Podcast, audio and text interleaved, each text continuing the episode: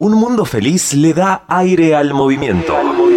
Aire, aire. Un espacio donde encontrarnos despiertos y conscientes. Un lugar para conectar con nosotros mismos. Y con la gente del otro lado. Del otro lado. Un mundo feliz radio. Todos los miércoles, de 19 a 21, por Radio con Voz Mar del Plata 95.3. Sentite libre de expresarte. para despertar en ti conciencia.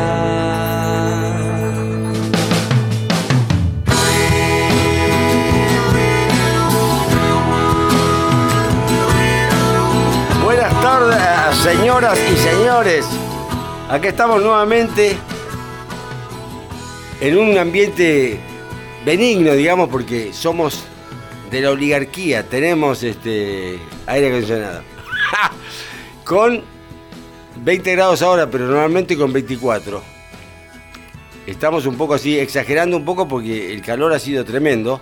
Aunque las perspectivas de lluvia dicen que están, pero si esta temperatura sigue manteniéndose por las tardes, sobre todo, olvídense de las lluvias.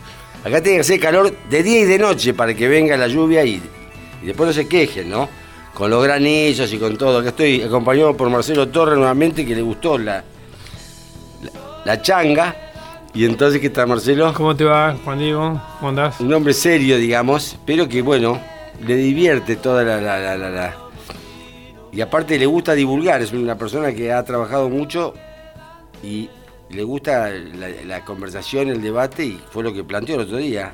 Sí. ¿A, dó- a dónde están los debates? No, y una cosa que también me, aparte de todo lo que está diciendo y la relación personal que tenemos, me motiva para estar acá, es que me dio la sensación de que el otro día quedaron varias líneas por seguir laburando, trabajando, bueno, laburando, pensando y, y para pasar a la acción, ¿viste? Entonces una vez se viene, hace una serie de críticas y muestra caminos que podrían ser alternativos. Sí. pero se queda en eso, ¿no?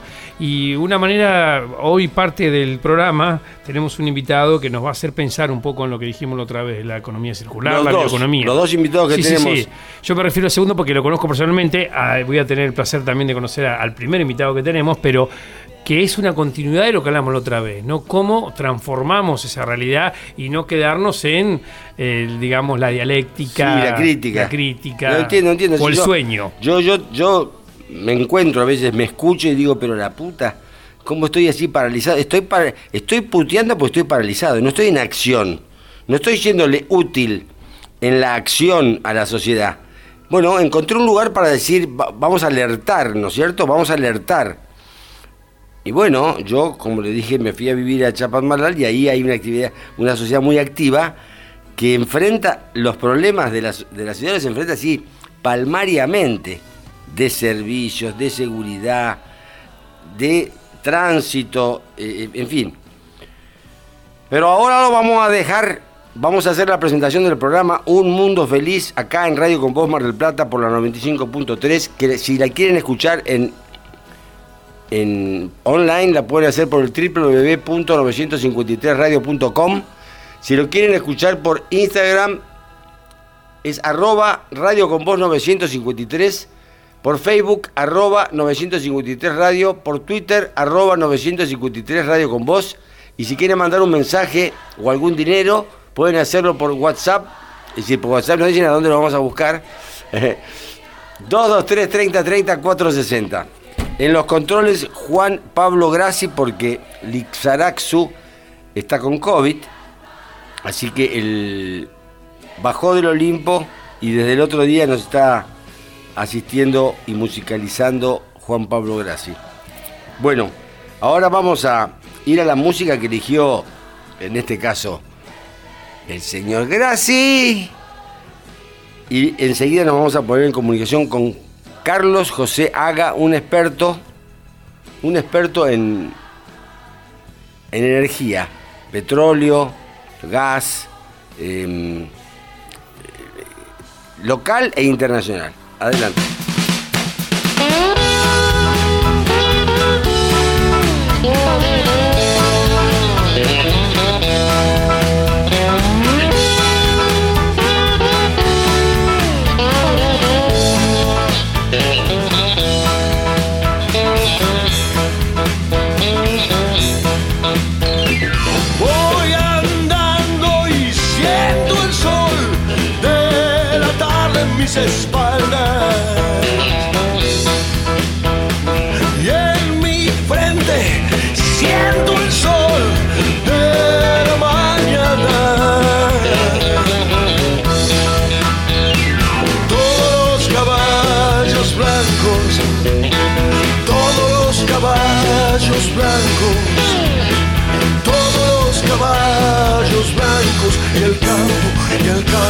Campo, y el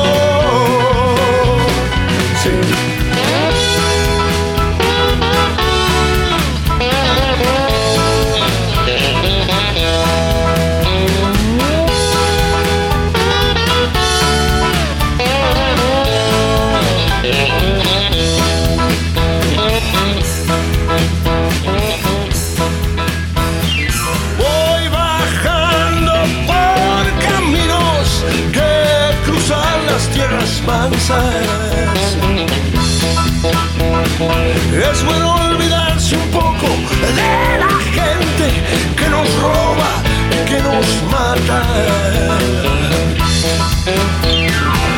los caballos blancos, todos los caballos blancos. Todos los caballos blancos. Y el campo, y el campo, y el campo.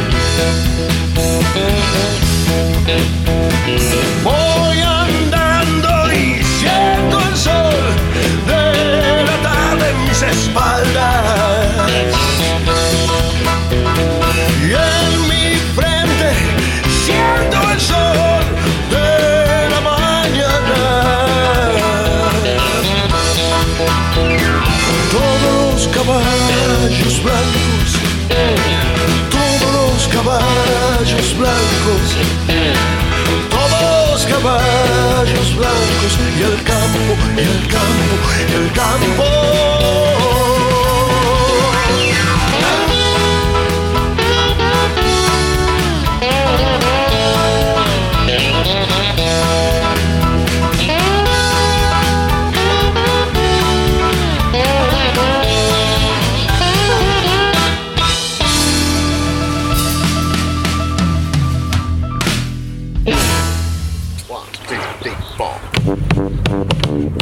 Sentite libre de expresarte.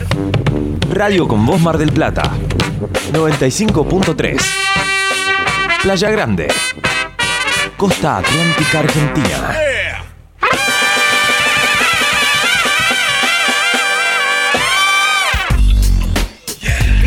Bueno, y como los habíamos adelantado, hoy va a ser un día que vendría a ser una saga, porque la semana pasada hablamos del tema de, de lo que pasó acá, las manifestaciones contra las petroleras, con la instalación de las plataformas, eh, digamos, sin haber cumplido con los protocolos, etcétera, etcétera. Entonces hu- hubo gente de, de los movimientos ambientales, o los ambientalistas, gente que está ahí en el medio, analizando las cosas como una transición, y después este queremos hablar ya ahora con los especialistas. Y uno de ellos es Carlos José Haga, director del portal energético eh, internacional y otras, otras, otras ítems, digamos que ya hemos hablado con Haga acá en la radio, a ver si nos puede dar un poco de claridad, porque ahora hasta el intendente ha dicho que ha presentado un- una especie de amparo a los efectos de ver si se cumplieron los protocolos. La pesca ha presentado un amparo. Buenas tardes, Haga, ¿cómo está usted? Muy bien, muy bien. ¿Cómo están ustedes por allí? Bien, estamos así con un poquito de calor, pero podemos soportarlo. Gracias. Sí, acá, acá nos perdonaron este día de hoy, porque iba a ser tan bravo como el de ayer y sin embargo está fresquito. Bueno, pero usted, como todo se relaciona con todo, tenemos prendido el aire acondicionado. Y entonces me, me ponía a pensar en las derivaciones de todo esto. ¿Cómo ve usted el asunto respecto de eh, lo que está pasando energéticamente? Si tiene correlato lo, lo de las plataformas con lo que nos pasa a nosotros, o es una cosa fuera de contexto. Bueno, eh, en general, en el, en el sector, digamos, de energía no hay una política.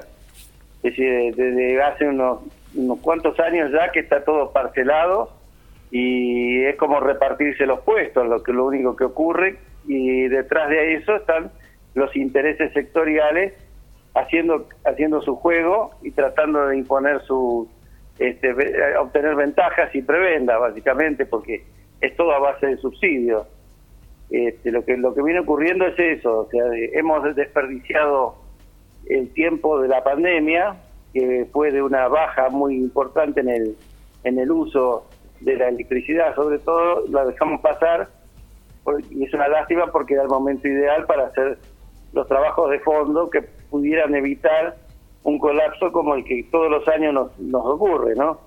Al no haberse hecho nada, basta con que haya unos, unos pocos días de altas temperaturas para que salte algún sistema principal. Eso es lo que viene pasando. Ahora, con respecto a lo de a lo de la explotación petrolera, eh, eh, sí tiene una relación, no con los cortes de electricidad, por supuesto, pero sí es un sector que ha ido buscando la prebenda, este, básicamente la obtuvo a través de lo que es vaca muerta, que en realidad no este, obtuvo muchísimo dinero, que plata del Estado a través de, subsidios a las petroleras, pero no hubo grandes resultados desde el punto de vista de la producción. Nosotros ya llevamos más de, de, de 12, 13 años poniendo plata en vaca muerta, de- nosotros el país, ¿no? Y, y en realidad apenas la producción este, que está saliendo eh, es, es- es insignificante en relación a las expectativas y no cubre lo que es la declinación de los yacimientos convencionales, ni de gas ni de petróleo.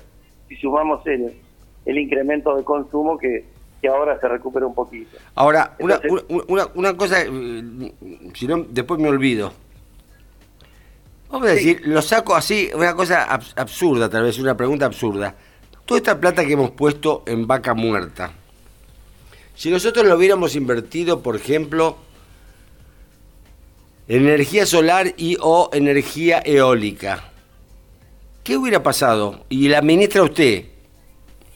Bueno, por supuesto, si hubiéramos hecho otro otro de- desarrollo hacia otras tecnologías, primero estaríamos encuadrados bien en las políticas que el mismo país está firmando desde, la- desde, la- desde el Acuerdo de París en adelante, nosotros estamos comprometidos a hacer eso y no lo estamos haciendo. Si hubiéramos hecho eso, nuestra disponibilidad energética seguramente sería mayor que hoy. Eso no hay duda, porque la- las renovables en general tienen una ventaja sobre el otro tipo de energía y es que se pueden poner en marcha rápidamente. O sea, eh, eh, cuando uno empieza con las plantas de renovables, en tres años ya están funcionando, como muy tarde, y a veces menos que eso. Entonces eh, estamos hablando de, de una de una realidad este, de disponibilidad energética mucho mayor. Tienen el defecto de la intermitencia, pero es algo que hoy ya está resuelto técnicamente. O sea, se acompañan con otro tipo de plantas que las respaldan para cuando, eh, digamos, como el viento sopla y no sopla, se produce la intermitencia en la red que puede producir eh, altibajos en el, en, en el suministro. Ahora, esto ya está se compensa con acumulación, por un lado, o con grandes plantas de tipo nucleares o de turbogás o de ese tipo de plantas, ¿no? Es decir, todo eso son este, los recursos que hay para evitar la intermitencia. La solar es intermitente pero más clara, ¿no? Porque cuando hay sol hay sol y de- cuando es de noche de noche, o sea, es una intermitencia que ya sabemos cómo ocurre. Pero hoy día se compensan también con otras plantas, para cuando no hay o hay días nublados muy seguidos o, o problemas parecidos. O sea, estaríamos en otra en otra condición. Por Y supuesto. Principalmente lo más importante es que estaríamos cumpliendo con nuestros compromisos internacionales y bueno, podríamos tener un, un sistema más limpio, pero no lo tenemos. Es decir, yo no los entiendo, a la gente del gobierno estas cosas yo no las entiendo realmente, porque por un lado dice que fomentan la movilidad eléctrica, pero por el otro lado no tienen electricidad para abastecerla. Es decir, va pasando lo mismo que ocurrió en su momento con la usina de Río Turbio. Pusieron una usina de Río Turbio para aprovechar el carbón de Río Turbio que finalmente nunca estuvo el carbón.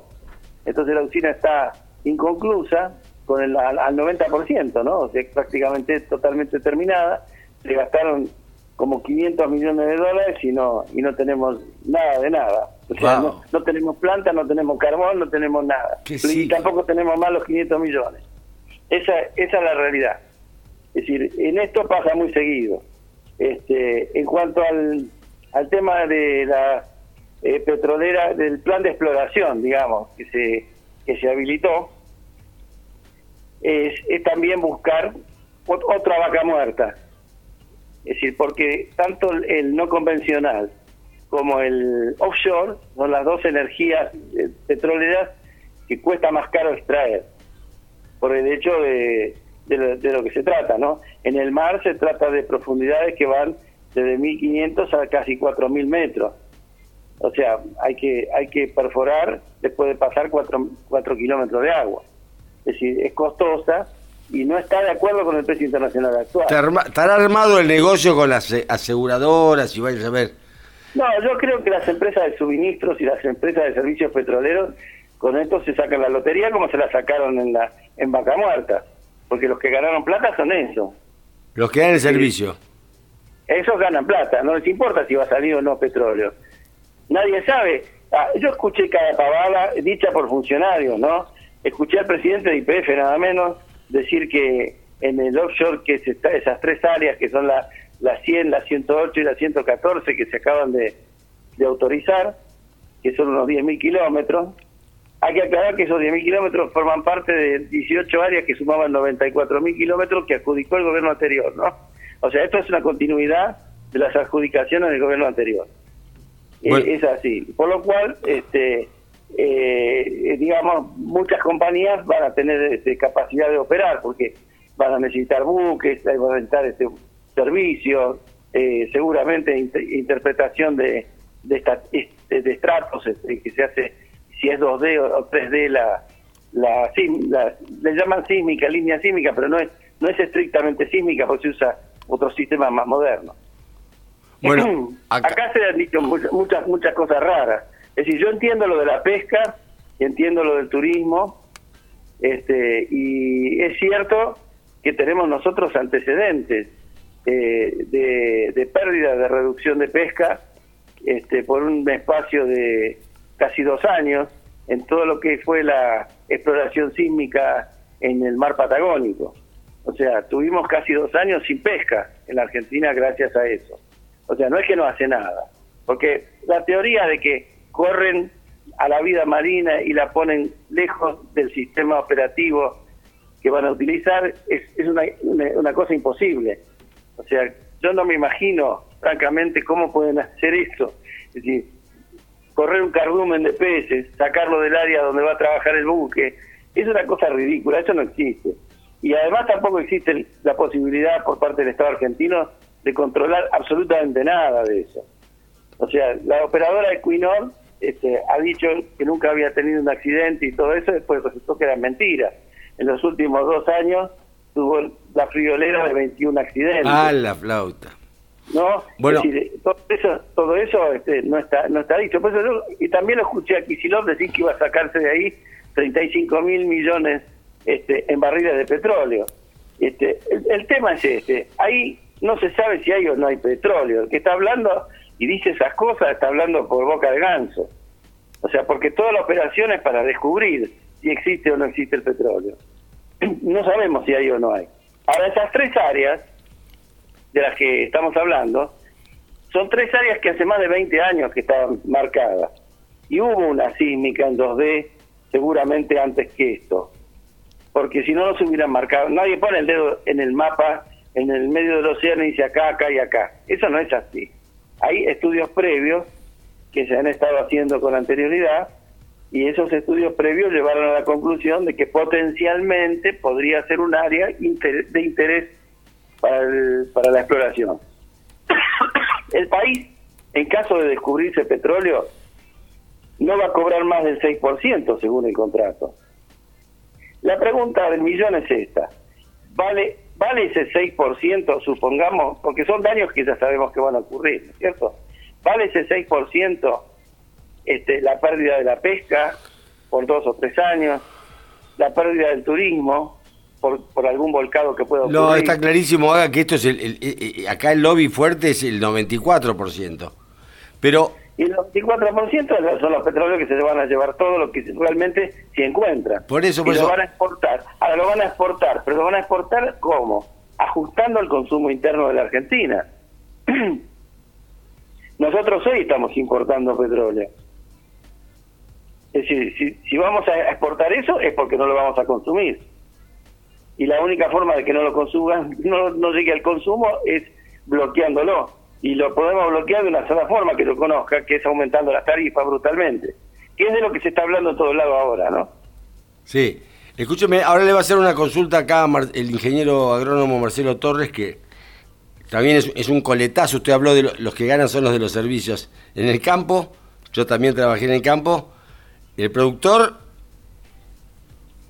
la pone y los, los, los- los servicios los paga y se actualizan todos los años. No importa Sí. si da la cosecha o no da la cosecha, si sube el precio o baja el precio. Pero acá el Torres le va a hacer una pregunta. ¿Cómo te va, Carlos? ¿Cómo andás? Mirá, me, Bien, bien, bien, un gusto. me presento, mirá, Marcelo Torres es mi nombre, soy directivo de una ONG que está formada por productores, que es la Asociación Argentina de Productores de Siembra Directa, APRESID, que es una de las tecnológicas del agro más importantes del país, ¿no? Y te diría con alcance internacional.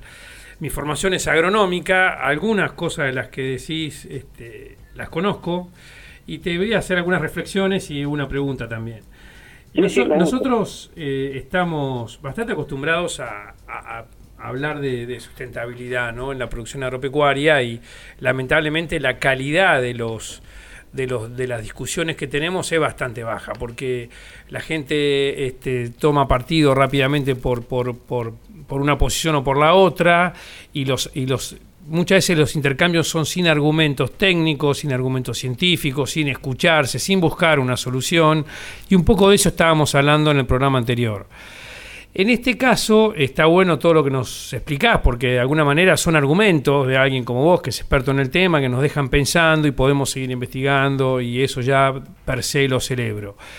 En el caso nuestro, eh, estamos trabajando bastante con lo que es economía circular o agricultura circular y con lo que es bioeconomía, ¿no? Y también hay productores, socios que están haciendo energía eléctrica a partir de biomasa, ¿no? Biomasa es un maíz, lo cortás entero, lo pones, lo explico para la audiencia, vos lo sabés perfectamente, lo pones en una cuba de fermentación y ese biogás alimenta un motor, un, un grupo electrógeno que genera energía eléctrica. Hay bastante de esto, también se está haciendo con los afluentes de los tambos, para generar energía eléctrica para el mismo tambo, pero la verdad es que hay un potencial, y eso es un poco la pregunta que ahora no vas a contestar, para la bioeconomía también inexplorado. O sea que por lo pronto esto va en contramano de la matriz energética que tendríamos que empezar a pensar. Un poco lo que pasa con el petróleo en el mundo es que nos están habilitando nuevos sitios de exploración porque China, Estados Unidos mismo, ya está pensando también en otras energías alternativas que nominalmente son más caras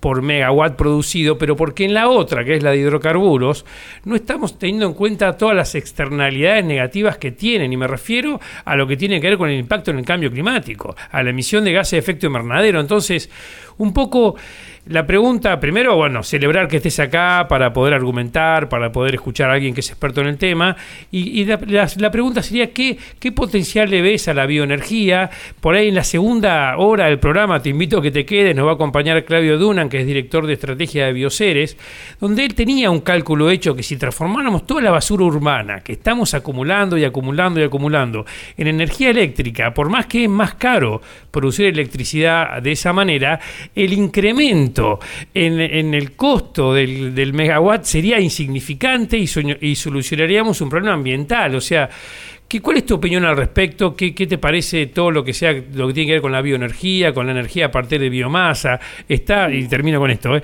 en los bajos submeridionales de Santa Fe, donde hay un montón de biomasa que no se aprovecha, que se podía aprovechar para generar energía eléctrica u otras moléculas de alto valor. ¿Qué, qué opinas de eso? Bueno, este, a- acá nomás al lado tenemos al Brasil como un ejemplo práctico, ¿no? Seguro. Es decir, Brasil tiene más de 3.500 plantas de biomasa, mientras que nosotros tenemos muy poquitas y chiquitas. Es decir, esta es una realidad. ¿no? Eh, eh, eh, la biomasa en general es una energía renovable que tiene este, eh, un poder calórico considerable y en realidad es una térmica. Es decir, es- esta la- en general es una térmica o a veces es, como, como dijiste recién, a base de la generación de, biogás o gas de síntesis este, que mueve un motor, ¿no? Esto es este, un potencial muy grande, pero también hay un potencial muy grande en la, en la eficiencia energética. Nosotros somos uno de los países más ineficientes que hay en el, en el uso de la energía y podríamos recuperar por ahí casi un 20% de la energía que hoy día este, utilizamos. Es decir, la biomasa puede generar muchísimo. Si, si uno lo mira en el contexto, hoy no alcanza a ser más que un- una pequeña fracción, pero podría superar largamente al nuclear. No digo al hidroeléctrico, pero al nuclear lo podría, lo podría superar prácticamente en un plazo cortito. Es decir, eso lo mismo pasó con los biocombustibles, ¿no? Hay que acordarse que la Argentina no producía nada de biocombustibles y en cuatro años se convirtió en el primer productor mundial de biocombustibles y que es biodiesel y, y, este, y, y alcohol básicamente, ¿no? Y otra vez las regulaciones para exportar los biocombustibles, eh, la tasa de corte Bueno, que no terminamos de cola aumentarla. metió- hasta que el diablo metió la cola, el gobierno se metió a considerarlo igual que un combustible, este, digamos, las petroleras forzaron al gobierno Seguro. a considerar al, al- al biocombustible como si fuese un hidrocarburo y le aplicaron los mismos impuestos este, que a los, a los combustibles y hasta le aplicaron retenciones para las exportaciones. Bueno, finalmente prácticamente han quebrado el sector. Tal cual. Bueno, esa sería una pregunta extraordinaria para cualquier panelista que tiene un diputado, que tiene un senador, que tiene un ministro. Decirle, ¿por qué hacen esto? Si esto va para atrás, esto no es el futuro, ¿por qué carajo Ah, lo pero- hacen? Si aparte es obvio. Es una Sí, cosa... pero vos me metés en un tema que, que es de otra índole, porque en realidad me voy, a pasar a un, a un renglón. Es decir, la Argentina no es una democracia, es una quietocracia. Es decir, esto es lo que ocurre. Cuando un sector, por interés propio, bloquea a otro sector y lo llega hasta prácticamente extinguir, como han hecho con, con el biodiesel, porque fueron las petroleras las que hicieron esto, porque querían ellos tener el control de, los cortes. Esto es lo que ocurrió. Entonces, y se lo permitieron, porque seguramente no ha sido gratis, algunos funcionarios han cobrado con esto. Entonces, cuando rige un régimen de este tipo y manejan las cosas, en realidad lo hacen por interés propio. No lo hacen porque tengan una política. Si tuvieran una política sería otro cantar, digamos, la discusión. Pero es así, va, va los tumbos y de golpe un día aparece una resolución, después un, de- un decreto, después una, una normativa, al final después aparecen unas tablas con precios y condiciones y chao, después se acabó. Sí. Es decir, ya está consolidado el tema. Lo mismo que ocurrió con los subsidios a todos los demás rubros. Sí, Carlos, Es decir, hay para... empresas que prefieren cobrar el subsidio a trabajar. Seguro. Y, y Carlos, para ahí, no, no para vos esto, porque es para explicarle un poco a la audiencia también, que los hidroca... A ver, las plantas fotosintetizan, capturan dióxido de carbono y este, lo transforman en tejido vegetal. El petróleo es el producto de millones y millones de años de captura de carbono que nosotros liberamos rápidamente a través de la quema de combustibles fósiles de la atmósfera. Los biocombustibles, la ventaja que tienen que el balance de carbono es mucho más amigable porque vos estás fotosintetizando actualmente, capturando el dióxido de carbono del aire y volviéndolo a liberar mediante la combustión en los biocombustibles al aire, Claro. pero con un circuito que es mucho más neutro que liberar... bastante, bastante más neutro. Entonces- y además, eh, vuelvo a repetir, nosotros estamos asumiendo compromisos a, a nivel internacional en esto. Seguro. Estaríamos más alineados con lo que decimos. Es decir, Seguro. entre lo que decimos y lo que hacemos hay un, un mar. Nosotros decimos que vamos hacia esa dirección, pero al mismo tiempo estamos haciendo todo lo posible por Baja Muerta. Seguro. Y además estamos como favoreciendo eh, la- el desarrollo del combustible fósil, el, el hidrocarburo, y perjudicando eh, directamente, como vos acabas de decir, todo lo que tiene que ser viene tiene que ver con la energía que viene de la biomasa o los biocombustibles, donde tendríamos que estar preguntándonos cómo subimos el tipo de corte, explicando todas las externalidades que tiene negativas para el ambiente y para, para la humanidad. Entonces, pero no estamos en esa, estamos como a favor de los hidrocarburos y hasta taponando, seguramente por lobbies petroleros, supongo, este, todo lo que tiene que ver con desarrollo de otras energías renovables alternativas. Sí, ¿no? por, por supuesto, hasta inclusive la- los petroleros lograron frenar el plan hidroeléctrico y el nuclear. Sí, sí. Es Ah, o sea que es- es, es el efecto, yo le llamo el efecto cancha inclinada. O sea, en la energía hay un efecto cancha inclinada. El petróleo inclina toda la cancha para ese lado y todas las bolitas van a parar para allá.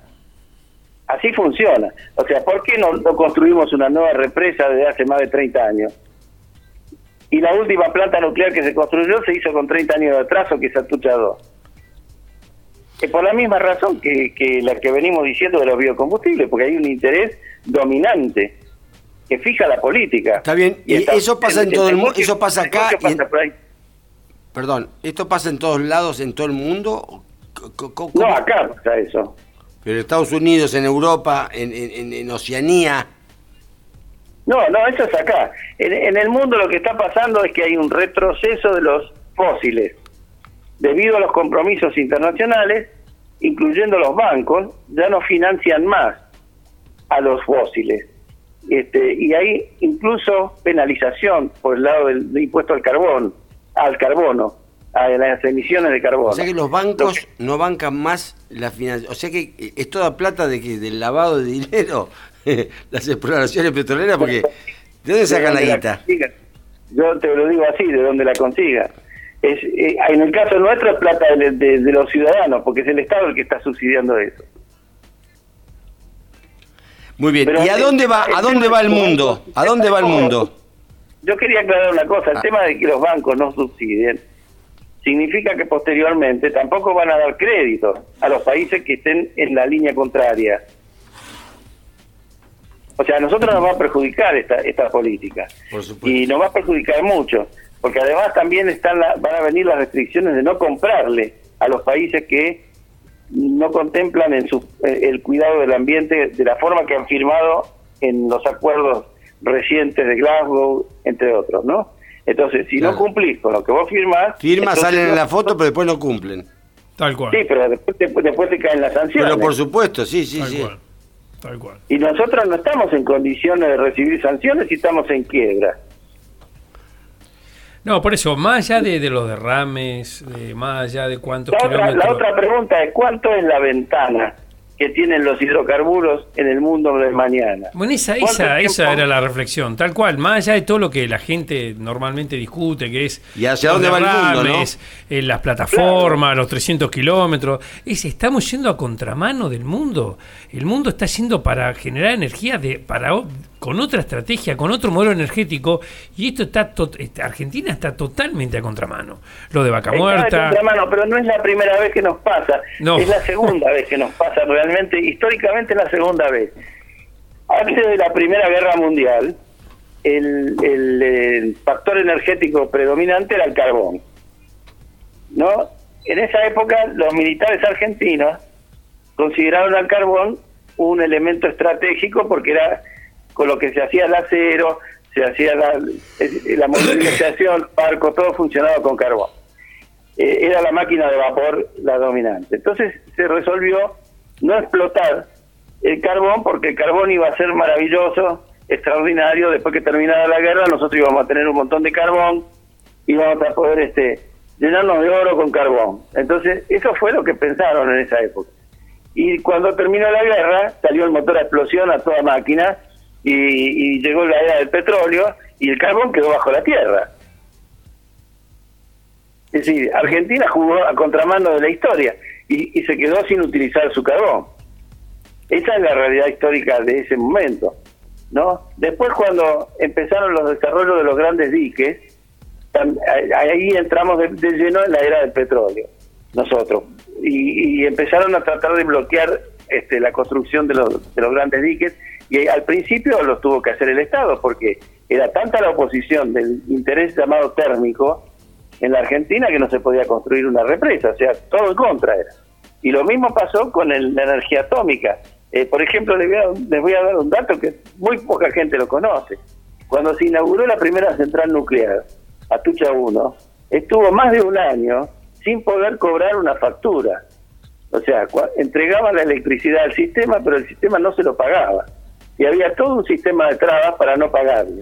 Y eso se resolvió cuando nombraron al mismo tipo, que un almirante que se llamaba Iraola Goitía, secretario de Energía y al mismo tiempo era el presidente de la Comisión de Energía Atómica. Recién ahí pudo cobrar su primera factura de la luz una central nuclear en la Argentina, porque todo estaba hecho para que no le pagara si no había más centrales nucleares.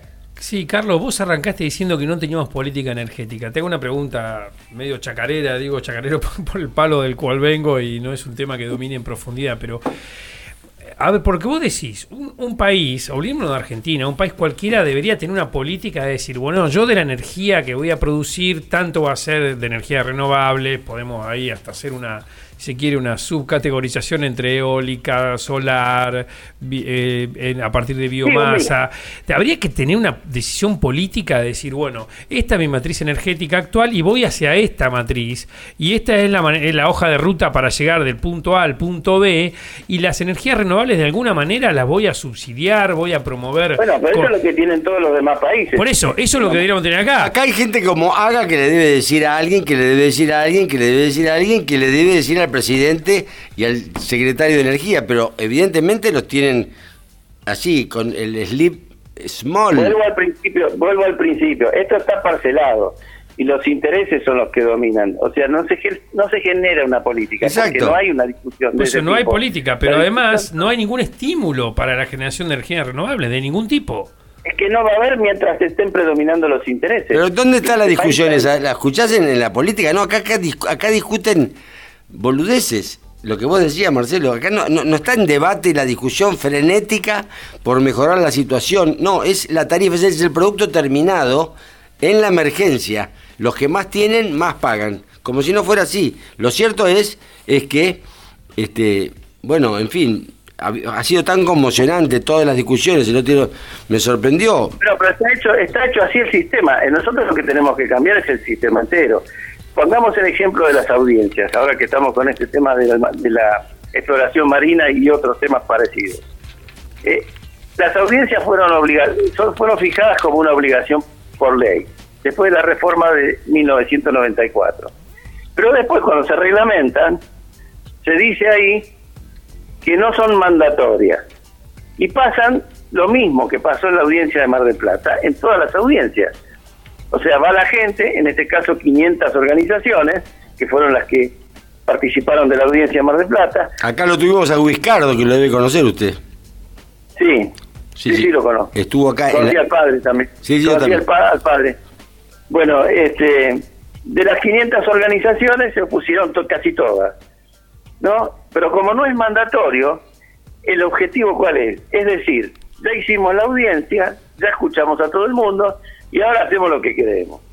Lo mismo ocurre con las, con las, audiencias de tarifas. En las audiencias de tarifas se presentan incluso las cámaras empresarias, los industriales, con cálculos bien hechos de cuánto deberían ser las tarifas, cómo compensar bien el costo de la energía. Han, han hecho trabajos sensacionalmente buenos, incluso instituciones que se dedican a eso y consultoras y demás. Las escuchan a todos y después les dan el aumento que quieren y la forma que quieren. Esto es lo que, lo que está mal. O sea, se ha creado un instituto que es el de la audiencia, pero se la ha reglamentado para que no sirva para nada. Y esto es una ley en la Argentina. Es decir, ocurre con todas las cosas. Entonces, acá tenemos este, este, este problema, ¿no? Si, la- si, si fuera igual que en otros países, una, y hay una significativa mayoría que tiene un punto, digamos, en- dentro de la audiencia consensuado, se tendría que respetar lo que dice esa mayoría. Es así en los países centrales, menos en Argentina, es así. O sea, en la- yo conozco un caso muy interesante sobre una energía renovable que ocurrió en, en Inglaterra. Era, no, era un offshore, pero no petrolero, sino eólico. Entonces ellos este, se llaman London Array, es eh, el parque eólico eh, marítimo más importante del mundo, que para que nos demos una idea, este, equivale más o menos a tres veces la potencia nuclear de la Argentina, ese solo parque. Y hubo una queja por parte de los pescadores este, en la audiencia y argumentaron que este, lo había puesto en, una, en un lugar, lo iban a poner en un lugar al parque eólico que era un- una zona de pesca muy interesante para ellos y que el silbido de los de las aspas de los molinos les ahuyentaban a los peces, les iban a ahuyentar a los peces y tenían estudios que demostraban que podían ahuyentar a los peces. Y bueno, ¿qué tuvieron que hacer? Correr el London Array como con 100 kilómetros más adentro en el mar, para que no molestaran a los peces. Bueno, ¿qué pasó? Eso es una audiencia, y eso es una audiencia de verdad. Si hubiera sido en la Argentina, lo hubieran escuchado y hubieran puesto el parque donde se les venían la gana. No les sin importar que dañaban otros intereses. ¿Por Bueno. qué? Y porque predominaba el, el costo que necesitaban, porque había que transmitir la electricidad 100 kilómetros más con cables sub- subacuáticos, y entonces aumentaba el costo. Pero sin embargo, en, en Inglaterra se tuvo que correr. Ahora, yo vuelvo a repetir, si se hiciera lo mismo acá, ahí queda, no se corre nada. Bueno, entonces- paga para que se quede ahí. Entonces, este, digamos, este, usted es escéptico de que esto cambie. No, yo creo que hay que cambiarlo. Lo que hace falta son 100.000 100.000 argentinos decididos a cambiar las cosas. Es decir, a, a imponer un, a un cambio de régimen. Nosotros no podemos seguir con esta regla, donde todo está en favor de los intereses y nada en favor del interés nacional. Esto es una locura completa la que vive la Argentina. Esto es lo que nos está llevando a la ruina, porque todo lo que tocamos rompemos. Es decir, el sector energético está casi disuelto. Eh, colapsa por esa razón. ¿Cuál fue el mejor momento así, digamos, de, digamos, eh, si usted tuviera que hacer una secuencia así eh, sintética así para terminar la charla, ¿qué? ¿Cómo sería? Tac, tac, tac, ¿y dónde nos empantanamos y dónde caímos? Bueno, nosotros lo que tenemos que corregir, primero y principal, es el hecho de contar con una política. Ese es el punto número uno. Nosotros hemos contado con políticas sectoriales en forma cíclica. En algunos momentos fueron más armoniosos que en otros. Por ejemplo, este, en la época que se construyeron las grandes represas, le dieron mucho énfasis a eso y se han hecho una cantidad. O sea, si uno mira desde Chocón en adelante, este, ahora tenemos Alicuraya, Ciretá, Salto Grande, o sea, hubo un impulso importantísimo y la Argentina llegó a tener el 35% de toda la energía eléctrica este, desde una fuente que es en definitiva renovable. ¿no? Después de eso vino el plan nuclear, este, que también a, a los ponchazos, pero, pero se fue haciendo. Pero el sector petrolero siempre estuvo agazapado intentando torcer eso y, y frenando uno e incentivando al otro. Pero hubo épocas en que no se le prestó tanta atención a eso. Y las cosas se hicieron. Que era la época en que se hacían más o menos en tiempo y forma y a costo razonable. Ahora, cuando las cosas se van de, de cronograma, también se van de presupuesto. Entonces empezó la época en que casi todas las obras estaban a semi-terminar sin hacer. Tenemos el caso que recién ahora se está terminando el brazo de Añacuán Yacyretá, después de cuántos años. Recién ahora se, se retomaron las, y se retomaron por la presión paraguaya, no por no por nosotros. Qué. ¿no? Hay una hay una central hidroeléctrica que se llama Garabí, el proyecto está concluido, no, no nunca se hizo la central, tiene financiamiento total y nunca se hizo porque se siguen peleando en, la provincia de Misión a ver quién maneja todo. Es decir, esto y hace ya 20 años que estamos con este cuento y tenemos hasta un este ente que se dedica a eso, a, a la represa que no se hace. Es cuando nos acordemos de lo mismo que pasa con AISA o con cualquier cosa, se gasta en estudios mucho más que en obras. Es decir, todo eso es, es mu- son fortunas que se van. Sí. Es decir, Argentina es un país que derrocha enorme cantidad de recursos. Además de eso, tiene este juego de los intereses que le hace perder, yo hice un cálculo en un libro que publiqué hace unos años, alrededor de 50 mil millones de dólares por año. Entonces, bueno, si, si nosotros no corregimos eso y dejamos que se nos vayan de las manos todos los años esos recursos, jamás vamos a crecer. Es lo que no entra y lo que se gasta. Y lo que se malgasta. Bueno, haga. Por suerte tenemos soda ahora acá en la mesa. Y te agregaré una cosa para terminar eh, también que a nivel internacional esto que el lobby petrolero, ¿no? Fíjate que estamos cuestionando la emisión de metano de las vacas como el gran problema del calentamiento global y nadie habla de, de- de la matriz energética. Pero ¿no? claro, es una contradicción gigantesca. Es decir, nos tomamos de temas pequeños y dejamos pasar el elefante por al lado. Seguro. Sí, sí, sí. Eh, En vaca muerta, nosotros en estos 10 o 12 años hemos metido prácticamente el préstamo que tomamos del Fondo Monetario. ¿Y qué sacamos? Nada. Porque hasta ahora no cumple las expectativas. Y ahora vamos a hacer lo mismo en el mar. Es decir, hay que en tierra nosotros tenemos un montón de yacimientos que podrían trabajarse que están este, algo desgastados y con tecnología moderna se pueden Bueno, y nuevas represas también. por supuesto, y se podrían terminar un montón de obras, las obras chicas. Se habló aquí de la biomasa. La biomasa argentina es uno de los países que más potencialidad Sí, tiene, lejos. porque es un país agropecuario Sí, sí. por excelencia. Sí. ¿no? Y, y no tenemos casi nada. Sí, es, para, es una muestra gratis lo que hay. Si, si uno mira la matriz, es insignificante la biomasa. No, totalmente. Y tendría que tener una participación enorme de un 10%, un 15% fácil. Imagínate proyectos como. no llega ni al.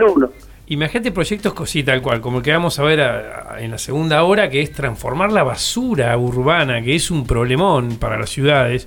Ni hablar una ciudad como Mar del Plata, gigante, ¿no? Y una ciudad con cierta cultura ambiental por estar al lado del mar, en energía eléctrica. El- el- el- digamos, es un círculo virtuoso y ni siquiera está en agenda. Bueno, eso ya se hace en todo, lo- en todo el mundo. Por eso, y Y- acá ni, ni lo podemos poner en agenda. Nosotros hemos intentado acá, tenemos el proyecto técnico hasta los inversores, y no lográs que se ponga en la agenda de la política local, eso, ni siquiera, ¿no? Siempre hay algo, siempre hay intereses sectoriales, supongo, y siempre estamos en la coyuntura, ¿no? De coyuntura en coyuntura, y nunca No, tenemos la basura tiene, tiene muchos intereses alrededor. Seguro.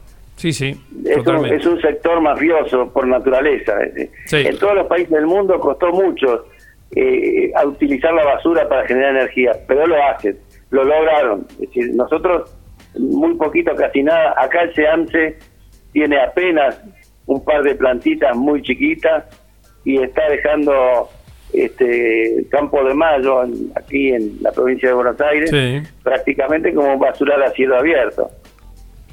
Sí, sí. Bueno, Macanudo, Carlos, muchísimas gracias. La verdad, mucha información y vamos a, a plantear sus, sus cuestionamientos y, tus- y sus eh, explicaciones. Es un, es un gusto este, hablar con ustedes. Bueno, Igualmente, muchísimas ¿eh? gracias. ¿eh? Igualmente. Hasta pronto. Hasta pronto. Adiós. Abrazo. Carlos. Bueno, Carlos José Haga, bueno, él mm, derivó en, en- en muchas apreciaciones así muy muy duras, porque se ve una, una frustración, ¿no? Sí, sí, sí. Que el sí. tipo es como ver una cosa y decir, no, pero esto está mal hecho, y, y mirar para el otro lado, y, y todo el mundo del otro lado mira para el otro lado, y, y nosotros ignoramos. Es lo que te decía antes de arrancar el programa, que tal vez haya que pensar en estrategias los ciudadanos, ¿no? Y en generar, más allá del diagnóstico y, y la crítica, ver cómo desarrollar nuevos proyectos y Claro. tener el diseño técnico hasta el fondeo y ir y, y realmente lograr cambiar la realidad, hablar con los políticos, lograrlo, o sea, empujar, empujar como la gota colada a la piedra, la verdad que no hay otra. Lo que Esa va a ser la, la- la- esa va a ser eh, la máxima del movimiento. Sí. La gota que orada la piedra. Sí, tal cual. Sí. Bueno, y ahora, ¿seguís con la blusera? Dale nomás.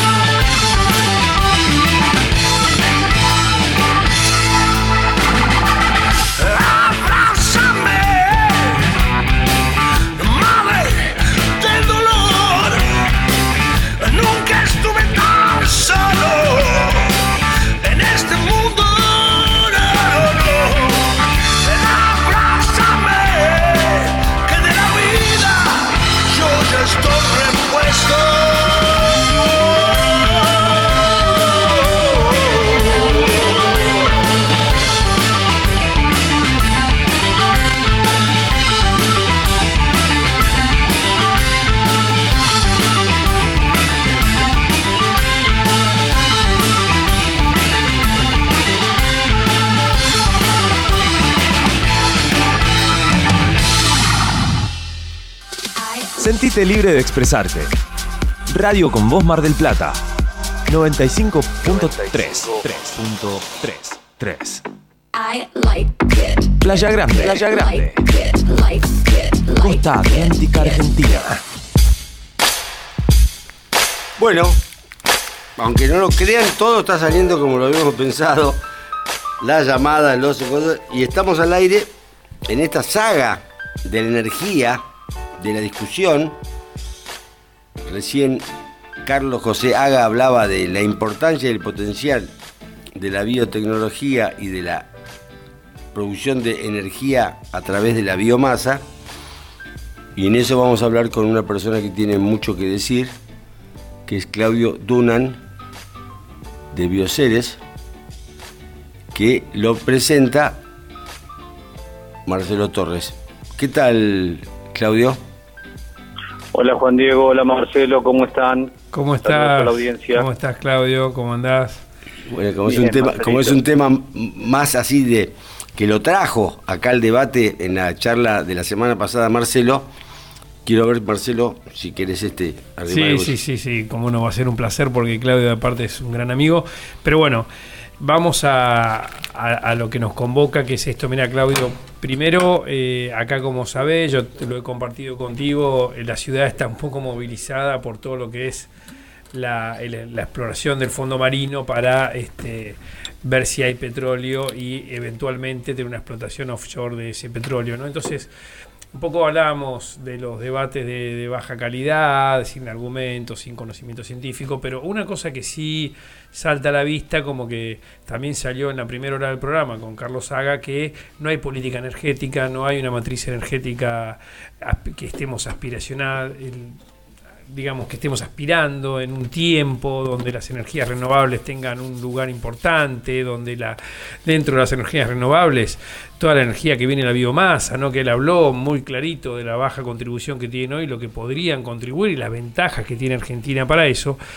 Pero yo la, la- la semana pasada decía, bueno, a ver, va- vamos a, basta de tanta crítica, vamos a pasar a la acción y vamos a pensar cómo podríamos transformar la realidad de Mar del Plata, ¿no? Hablando de esto, y justo hablábamos de energía, y digo, bueno, hay un caso que podríamos transformar la energía, perdón, la basura, hablando de economía circular y agricultura circular y economía circular en este caso, un, una- un producto que es un problema ambiental en, en realmente un insumo para generar energía eléctrica. Entonces, de alguna manera, u otras cosas, ¿no? que ahora no vas a contar vos, de alguna manera podríamos estar resolviendo un problema ambiental y a la vez eh, generando una matriz energética o de otros productos mucho más amigable con el ambiente.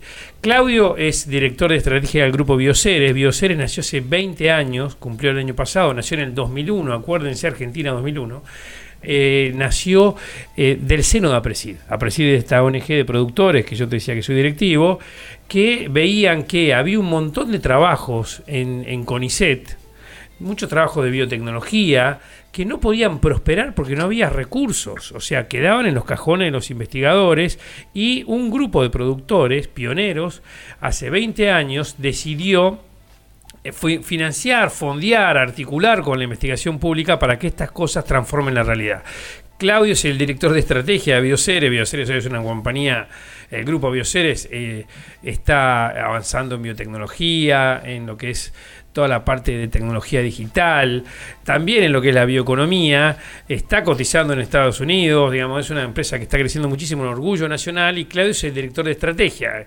Y para ir de lo, en este caso de lo particular a lo general, Claudio, bueno, contanos un poco lo que quieras de lo general, pero también terminemos aterrizando en qué posibilidades podría tener una ciudad como Mar del Plata en transformar su basura en energía eléctrica y por qué eso no está ocurriendo. Bueno, te, te mando un gran abrazo y te doy la bienvenida al programa. Bueno, Marcelo, de nuevo, gracias por la invitación. Juan Diego, Marcelo, un placer. Gracias por la introducción. Eh,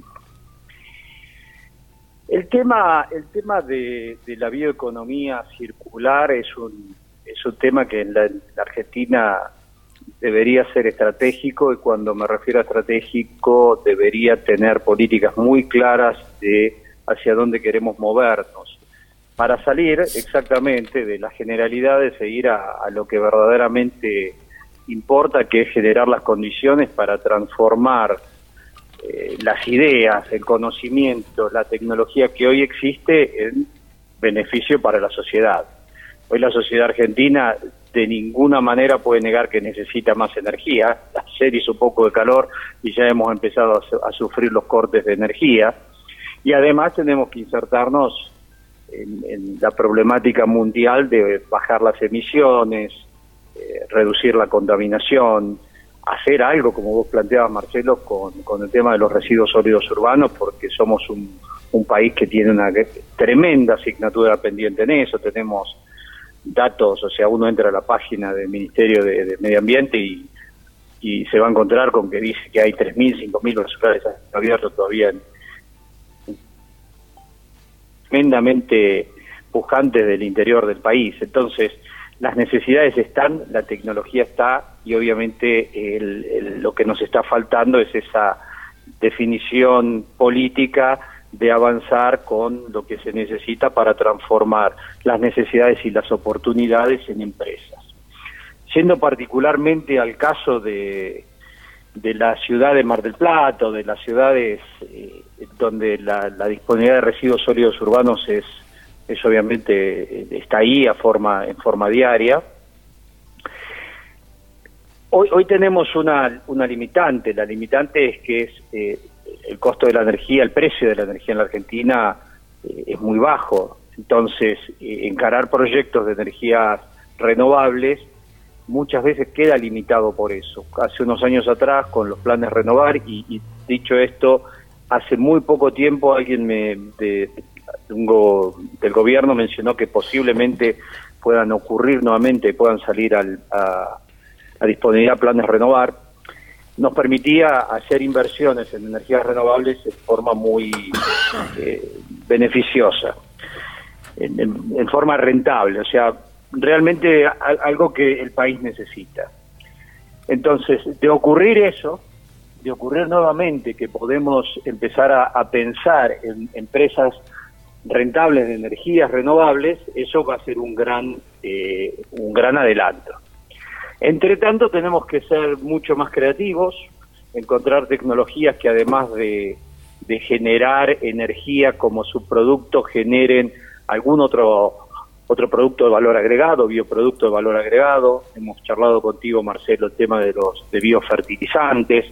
Eso es una, una gran oportunidad porque, en definitiva, ese biofertilizante que, que transformamos la- los residuos sólidos urbanos en bioenmiendas, biofertilizantes, tienen un impacto muy bueno desde el punto de vista ambiental. Primero por sacar el pasivo ambiental y después por colaborar en, en reducir la, la huella de carbono de la agricultura. Así que eh, el tema es eh, el tema es ser creativos en cómo encontramos el modelo de negocio que nos permita generar un producto hoy que, que apoya, eh, provea rentabilidad y además generarnos un surplus de energía renovable que es absolutamente necesario. Y acá quiero hacer un, un pequeño párrafo más que es el siguiente. Las energías renovables, en el muy corto plazo, por su impacto en, la huella de carbono, que, que energías renovables, como vos mencionabas, bioenergía, en este caso la transformación de residuos sólidos urbanos, nos va a permitir secuestrar carbono, nos va a permitir monetizar ese carbono que, en lugar de ser emitido a la atmósfera, es de alguna forma ahorrado y eso va a permitir, va a poder ser monetizado en los próximos años a través de los mercados de carbono. Creo que es muy necesario que ya sea para las, las energías fósiles de, de vaca muerta o en este caso que puedan aparecer por, por otras otro tipo de plataformas, que van a ser energías que van a continuar emitiendo dióxido de carbono y van a tener que pagar el costo ambiental, que puedan ser compensadas con el costo, eh, con la, el beneficio ambiental de las bioenergías. Y eso es una gran oportunidad que tenemos para armar proyectos que verdaderamente tengan, sean un win-win para todos, ¿verdad? Y yo creo que eso es lo que se está precisando. Eso es un poco así, un pantallazo muy general. Si quieren alguna pregunta en particular, vamos en detalle. No, bueno, solo para aclarar a la audiencia que, que la primera línea de costos de una energía a partir de biomasa es superior a, a una hidrocarburo, porque yo te lo escuché decir varias veces a vos, porque en, la energía a partir del petróleo no estamos teniendo en cuenta todas las externalidades negativas que tienen, ¿no? Entonces, pues, debería ser una política de Estado, esto que vos acabas de decir, un fomento a, una matriz eh, energética diferente y un estímulo a la inversión en energías renovables y hasta, como decís vos, que de alguna manera la energía que es más sucia, más contaminante, que emite más dióxido de carbono y que contribuye al calentamiento global, de alguna manera esté pagando eh, eh, esa penalización y eso se esté usando para promover otro tipo de energía. Y hoy no está ocurriendo para nada eso, ¿no, Claudio, en Argentina? O sea, no hay ningún tipo de política eh, en esa dirección, ¿no? Bueno, a ver, es eh, pocas personas o poca gente que he hablado conoce que nosotros tenemos un impuesto al carbono en los combustibles líquidos, es muy pequeño, eh, pero y, y obviamente no es eh, suficiente. Pero creo que este es un camino, un camino de ida, eh, o sea, el- la valorización del carbono a través de un mercado de carbono que se habla que va a haber un mercado de carbono mundial en poco- muy poco tiempo. Eh, hace poco leí también que, que hay una oportunidad de un mercado de carbono eh, latinoamericano o más bien sudamericano. O sea, eso es un camino de ida, no es que va, a- si, si va a pasar, no, ocurrir va a ocurrir, es un tema de tiempo cuando, cuando eso ocurra. Pa- eh, para- una cosa para, perdón, Claudio, para explicarle Ah, a la sí. audiencia, es una aerolínea que emite mucho, mucho dióxido de carbono a través de quemar el combustible de los aviones, va a poder lavar sus culpas, digamos, por decirlo de alguna manera, eh, pagándole a otra empresa que lo captura a través de la fotosíntesis. Entonces, eso sería un, el mercado de carbono, A ¿no? ver, ¿por Para- qué no me lo explican un poco? Porque no entendí eso. Sí. Sí, a ver, es, es, es más o menos es así como lo están eh, mencionando Marcelo. Eh, yo creo que hay que, hay que sí, a, a lo mejor habría que retroceder un par de, de casilleros y decir, eh, si queremos controlar el- la mayor temperatura en las próximas décadas y queremos más o menos mantenerla, y estos son datos internacionales, claramente eh, comprobados, acordados en, eh, a nivel global, en la última reunión de Glasgow también, el IPCC dio, en el mes de agosto salió el último informe sobre las emisiones de carbono o de gases de efecto invernadero para ser más, este, más amplio. Eh, es muy necesario bajar las emisiones a forma tal que en, en 2030 tendríamos que estar emitiendo el 50% de lo que emitimos hoy para poder tener una oportunidad de que la temperatura en lo que resta del siglo no suba por encima de un grado y medio o dos. Estamos muy justitos, realmente estamos muy justitos y como digo, el objetivo de bajar a un 50% en el 2030 hay que empezar a trabajar en forma muy rápida. Esta década es claramente eh, clave. Por lo tanto, todas aquellas tecnologías, y estamos hablando de bioenergías, biocombustibles, energías renovables como la eólica, este, em, la solar y, otras que permitan reducir las emisiones, el- las emisiones de la energía, el- la intensidad de carbono de la energía que utilizamos, que sin energía no hay desarrollo, no hay crecimiento, pero sí es muy posible bajar la, la- eh, intensidad de carbono, que tenga cada vez menos carbono esa energía, es mandatorio, es uno de los de las industrias, una de las de las áreas en las cuales hay que focalizarse y está focalizándose el mundo en forma muy drásticamente.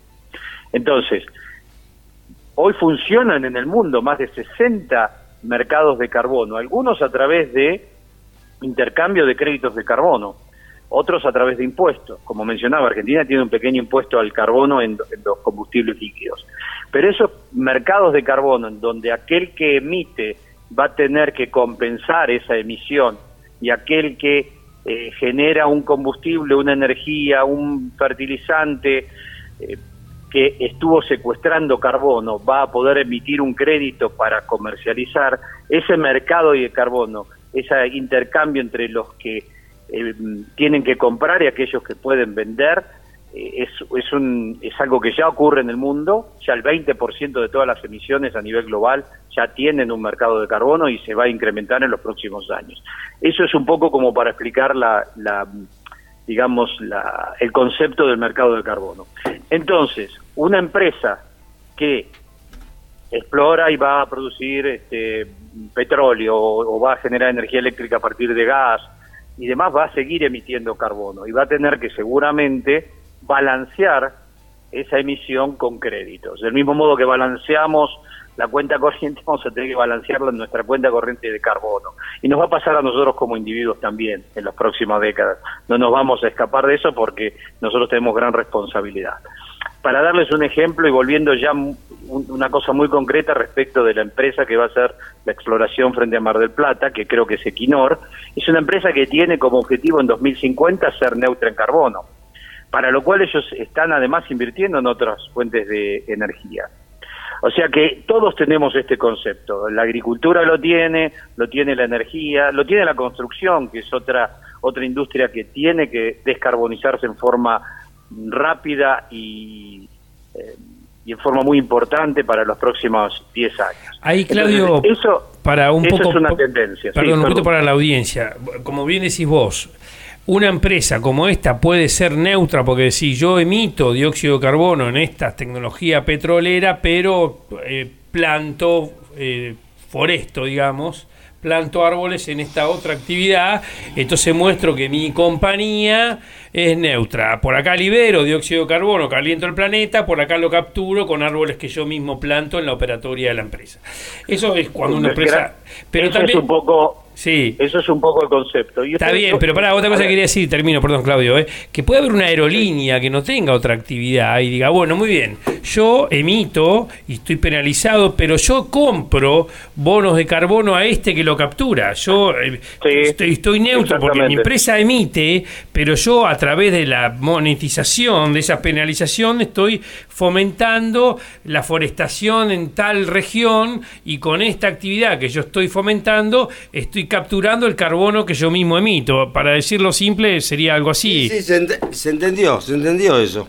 Perfecto. Sí, sí, yo creo que está muy claro lo que decís. De hecho, el, el sistema Cap and Trade en, en Europa está, en- en- está funcionando desde hace un pa- más de una década, seguro, y creo que dos, porque fue uno de los primeros eh, mercados que se generó a partir del protocolo de Kioto. De hecho, en los últimos en los últimos 12 meses y te diría 24 meses el crecimiento del precio, la suba del precio de- del mercado de carbono en Europa ha sido bastante importante. Hoy, hoy ya está por encima de los 100 euros. Así que eh, eso es, de nuevo, hay mercados que funcionan muy bien, hay mercados que son muy incipientes, hay mercados que todavía no han comenzado y que van a tener que, hay países que van a tener que comenzar, algunos países lo hacen a nivel nacional, otros lo hacen a nivel eh, estada- estatal o provincial.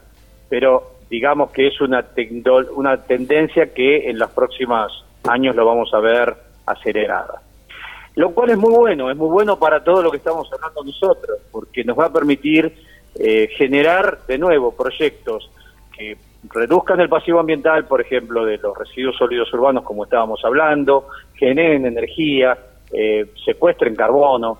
Por ejemplo, una tonelada de, de- de residuos sólidos urbanos en, en el aire como a cielo abierto genera una tonelada de gases de efecto invernadero, mucho metano, es uno de los grandes contaminantes de metano la basura a cielo abierto.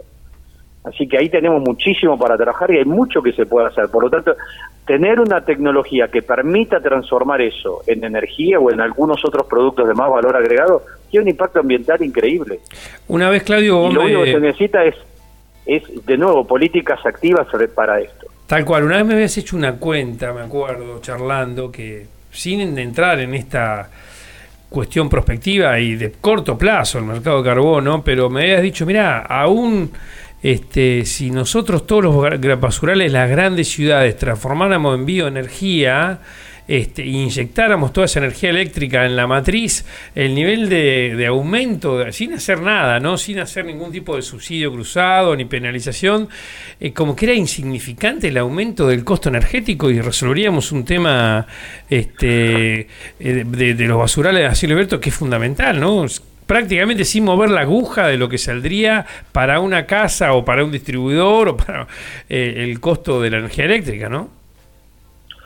Sí, realmente se podría, se podría muy fácilmente eh, generar proyectos en los cuales eh, vamos avanzando, pues, ciudades de 100.000 habitantes, y vamos generando un precio especial para esa energía, eh, atada al o el precio que está hoy en el mercado de la energía para no generar una, una situación confusa, pero el costo de, de la disposición de esos residuos y de nuevo la generación de algún valor agregado adicional y, y- y se empieza a generar un, un modelo de negocio que es rentable. Sí, se puede hacer perfectamente. Hoy por hoy, em, bueno, de nuevo, es un, es un, es un tema más bien de decisión. ¿Y sin, y como vos decís, Marcelo, sin pensar en, en la monetización del carbono posterior. Y ustedes tienen un esquema, perdón, un esquema así, que podría decir en, en palabras así que la gente en general podría entender, de, en vez de este sistema de recolección y, como decía el secretario de gobierno, hablaba de mm, relleno sanitario. Dije, acá el relleno sanitario es como una sierra en Mar del Plata, ya de la altura que tiene. Pero, pero lo cierto es, dígame, así como si fuera un, un ejercicio de imaginación. Mañana le decimos que sí, le firmamos, bueno, a partir de mañana empezamos proporcionalmente a, a buscar esta, este, este resultado que es la energía a través de la basura, separadores de plásticos, separadores de vidrio, separadores de papel y o eh, productos orgánicos. ¿Cómo funciona eso? Directamente va a haber que hacer los cálculos respecto de la cantidad de residuos que hay y el tamaño de tecnología, digamos, el tamaño de planta para procesamiento y la inversión que se necesite. Obviamente, cuando estamos hablando de una ciudad como Mar del Plata, eh, Bueno, pero hay que empezar de, Debe hay que sa- a empezar de a poco, hay que hacerlo como si fuera Claro, un barrio, planes. un barrio, por ejemplo. Chapatmalal, que se podría ser un lugar de una prueba. Totalmente. Totalmente, la, la tecnología existe, el modelo de negocio se puede hacer funcionar y en el transcurso de un año podés tener una planta ya funcionando en la cual llega, se separan lo que vos mencionabas, plástico, papel, cartón para un lado, lo que es residuos orgánicos para otro lado y dependiendo de, los de lo que se quiera poner en esa bioparque, si quisiéramos llamarlo un poco más ampliamente, para generación de energía y para la generación de, de biofertilizantes, la tecnología existe. Hoy en el mundo hay desarrollos, de nuevo, hay muchísimo en, en el mundo de desarrollo de tecnologías para gasificación, eh, pirólisis de, algunos de los componentes de la basura, que permiten, de nuevo, generar energía o generar otros bioproductos y son muy eficientes desde el punto de vista ambiental. O sea, existe, eso ya es, eh, en la medida en que vamos avanzando en, en esta nueva, nuevo paradigma de la bioeconomía circular, eh, todo esto va a ir ocurriendo. Lo único que es, es un poco, a veces nos cuesta a nosotros los argentinos subirnos al, al tren en forma, en forma rápida. Pero sí existe la posibilidad concreta, sí. Hay muy buenas tecnologías disponibles. ¿Y a qué se debe, hasta que, a, a qué cree que se debe esta, esta dificultad de que los gobiernos municipales, que son los que administran estas cosas, avancen en esto, por lo menos en un porcentaje, para decir, vamos a hacer una prueba, si no, no ponemos, no nos jugamos eh, la imagen, el prestigio, y, y por si algo sale mal, ¿a, qué, a qué lo atribuye? Los, los gobiernos municipales eh, que yo he tenido contacto son sumamente proactivos en esto. Eh, nos- de nuevo, como tenemos que ajustar tanto el modelo de negocio porque el, insumo más importante que es la energía tiene un, costo muy bajo, un precio muy bajo en Argentina, cuesta a veces terminar de armarlo, pero son muy proactivos, son los que primero quieren solucionar este problema. Y, y puedo mencionar, y no, no quisiera mencionar para no generar un problema de, de que me olvide de alguien o, o que quedemos mal con alguien, pero le puedo asegurar que eh, los gobiernos municipales son los principales interesados. Eh, son los más frustrados con este problema. ¿Por qué? Lo que me parece a mí, y acá es un tema que llevemos para nuestro lado, para el lado de los consumidores, los usuarios. No, nada todo, todo esto es gratis. Entonces, si un día tenemos que pagar mil pesos más este, del impuesto municipal para que eh, por mes para que esto ocurra, bueno, no nos sorprendamos. O si no, sí, vamos a ten- tener los basurales a cielo abierto quemando basura eh, alrededor de la ciudad en forma continua. Eh, nada es gratis. Nosotros también somos agentes económicos que tenemos que asumir que el costo que, que generamos, la, la externalidad que, generamos con nuestro comportamiento, en cuántos lugares se, se recicla, se separa primero, después se recicla. Estamos lejos todavía culturalmente de avanzar, pero si, si excepto de municipios que tienen proyectos, que tienen programas en los cuales eh, el tema de la separación y el reciclado están eh, son parte importante de, su vida y les está faltando terminar eh, el, el último eslabón que es la transformación de ese residuo sólido urbano. Pero de nuevo, es un tema de gobierno, es un tema de empresas eh, tecnológicas que traigan la, la- la- la- el- la visión y la tecnología y es un tema de los consumidores, usuarios, eh, miembros de la sociedad que entendamos que tenemos una responsabilidad también en todo esto. Eh, Marcelo habló nuevamente dos o tres veces de las empresas aéreas. Todos estamos pagando ya un impuesto de- en, el precio de, de un aéreo cada vez que nos subimos y cada vez va a ser mayor. Y las empresas aéreas empiezan a, a usar biocombustibles en algunos casos, pero finalmente vamos a tener que terminar pagando nosotros el costo de la emisión de viajar, que hoy por hoy no lo estamos pagando. Entonces, de nuevo, es una transición de toda la, la sociedad. Lo bueno que tiene esta transición, que uno dice, uy, esto es más costoso. Por supuesto que tiene algunos costos, pero al final, al final genera empleo, genera crecimiento y genera desarrollo local. Por lo tanto, estoy seguro que no son costos, sino que son meramente son inversiones de un, un pago no solo económico, sino ambiental y social muy alto. Y eso lo podemos mostrar en cualquier momento con cualquiera de los proyectos que estamos este, nosotros apostando. Bueno, muy interesante. Eh, Este, yo decía que mm, una cosa así para como para terminar. El modelo este que las municipalidades administran la recolección de residuos, ¿es lo normal en todo el mundo o hay experiencias donde es una empresa privada y la gente remite a eso, no al municipio, sino a la empresa privada? Eh, probablemente haya distintos modelos, eh, Juan Diego. Debe haber algunos en los cuales el municipio eh, contrata. No, creo que el municipio per se desarrolle, por ejemplo, una planta para transformar bio, los residuos sólidos urbanos en biofertilizantes. ¿Qué hace el municipio? El municipio celebra un contrato con la empresa que va a desarrollar, la, la- que va a hacer la inversión en la planta y después va a comercializar eh, el biofertilizante. Lo que ocurre es que en la mayoría de los casos existe un costo de disposición. Entonces, el municipio se tiene que hacer cargo de ese costo de disposición. En definitiva, el costo de disposición es, un, es, es algo que nos tenemos que hacer cargo nosotros, que somos los que generamos la, basura. Por lo tanto, el municipio, lo, ¿qué podemos pedirle al municipio hoy? Bueno, organicemos el sistema de logística, encontremos una forma de que ese costo de disposición, que hoy de pronto es muy difícil para, para determinados municipios tomarlo, bueno, empecemos a ver cómo podemos eh, financiarlo y que en un periodo de tiempo de cuatro o cinco años eh, ya ese costo esté en la sociedad claramente. Bueno, ex- eh, a eso me refería con lo que mencioné inicialmente, que si bien hay una gran vocación de los municipios para hacerlo, se necesita mucha creatividad en la Argentina para que esto ocurra porque verdaderamente eh, la- los presupuestos que tienen los municipios son escasos. No, y además, Pero- además todo, eh, digamos, desarmar lo que está, lo que está en marcha, lo, Sí, que, sí. lo que está funcionando, eso debe ser espectacular. Pagaría cualquier cosa por hacer mosca en esa reunión donde le decís, che, y terminamos el año que viene. Sería espectacular, ¿no? La cara del, del de los camiones, ¿no?